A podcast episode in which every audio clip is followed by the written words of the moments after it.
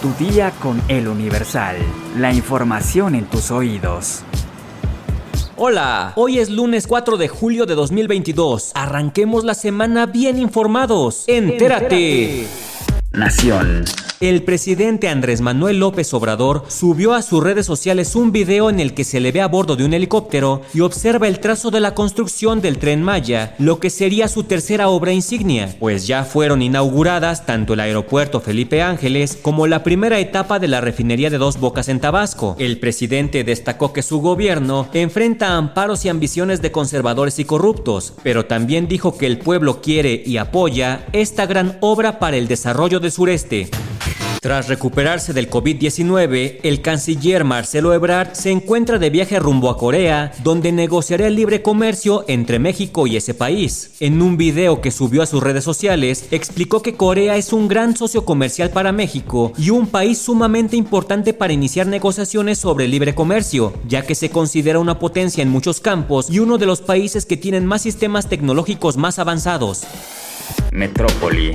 La ex titular del sistema de transporte colectivo Metro, Florencia Serranía, comparecerá por el colapso de la línea 12 ante la Fiscalía General de Justicia de la Ciudad de México, gracias a un amparo del Poder Judicial que obtuvieron las víctimas de la tragedia. Esto luego de que los argumentos que presentara la defensa fueran sólidos ante el juez de control, generando así la convicción jurídica para que la actual investigadora del CONACID acuda ante el Ministerio Público y detalle el cúmulo de información que posee en torno a la operatividad y mantenimiento de la llamada línea dorada. El abogado de alguna de las víctimas, Teófilo Benítez Granados, logró después de 14 meses que la autoridad judicial obligara al Ministerio Público a que amplíe aún más la investigación y con base en ello cuente con todos los elementos necesarios para llevar a cabo un proceso en el que no quede suelto ningún aspecto y que no solo se resuelva con paliativos, como la reparación económica. El hecho destaca luego de que el proceso penal aún no inicia y a un año o dos meses de la tragedia ni siquiera se ha logrado imputar al encargado del proyecto Metro, Enrique Orcasitas, y a sus subordinados, menos aún a Florencia Serranía y otros exfuncionarios que no han rendido declaración de lo que tuvieron conocimiento.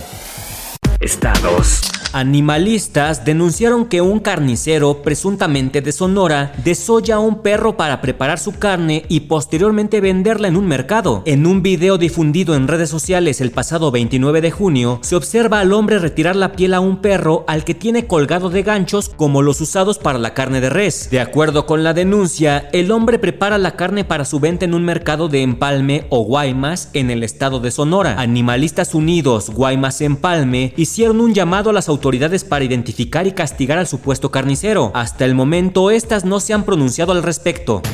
Este domingo fue despedida con una misa Cintia, hija del periodista Antonio de la Cruz, asesinado en Tamaulipas. Fue sepultada junto a su padre. Ambos fueron atacados a balazos la mañana del miércoles 29 de junio, cuando salían de su domicilio en Ciudad Victoria. Este domingo se ofició una misa de cuerpo presente en la Catedral del Sagrado Corazón de Jesús y después la jovencita fue sepultada junto a su papá en Jardines del Cielo. Mundo. Este domingo, autoridades reportaron un tiroteo en un centro comercial en Copenhague, la capital de Dinamarca. La policía de la ciudad tuiteó que se realizaron disparos y varias personas recibieron impactos de bala en el centro comercial Fields. Así lo informó la cadena BBC News, por lo que se hizo un gran despliegue policial en la zona. Hasta la noche de este domingo van contabilizados tres muertos y tres heridos. Y durante la crisis, todas las vías de acceso al centro de la ciudad, así como al metro que lleva y sale de la zona, fueron cerradas. El concierto que el cantante Harry Styles tenía programado para este domingo se realizaría en un foro cercano al centro comercial, por lo que el cantante decidió cancelar su presentación.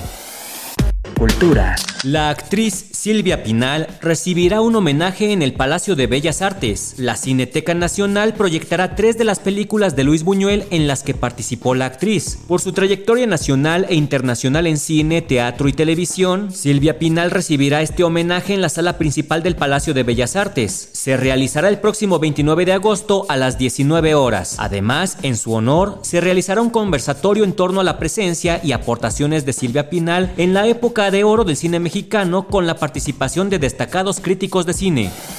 Espectáculos. Luego de que se emitiera una orden de restricción en contra del cantante Ricky Martin, su equipo legal aseguró que las alegaciones de violencia doméstica contra el artista son completamente falsas. Perfect Partners, la firma de relaciones públicas del cantante en Puerto Rico, dijo en un comunicado, estamos seguros de que cuando los verdaderos hechos salgan a la luz en este asunto, nuestro cliente Ricky Martin será plenamente reivindicado. La respuesta llega después de que la policía de Puerto Rico confirmara que está en proceso de diligenciar una orden de protección emitida contra el cantante por una denuncia bajo la Ley 54. Dicha ley protege a las víctimas de violencia doméstica. Al tratarse de un caso bajo la Ley para la Prevención e Intervención con la Violencia Doméstica, la policía de Puerto Rico no revela el nombre de la parte peticionaria, es decir, de quien demanda. Según el periódico puertorriqueño El Vocero, la orden indica que las partes se relacionaron por siete meses y se separaron hace dos, pero Ricky Martin no ha aceptado esta separación. El documento alega que el artista llama con frecuencia al demandante y ha merodeado incluso alrededor de su residencia en al menos tres ocasiones, por lo que el peticionario teme por su seguridad. ¿Sabes cuáles son las contraindicaciones de comer jengibre? Descúbrelo en nuestra sección menú en eluniversal.com.mx. Ya estás informado, pero sigue todas las redes sociales de El Universal para estar actualizado. Y mañana no te olvides de empezar tu día, tu día con El Universal. Tu día con El Universal. La información en tus oídos.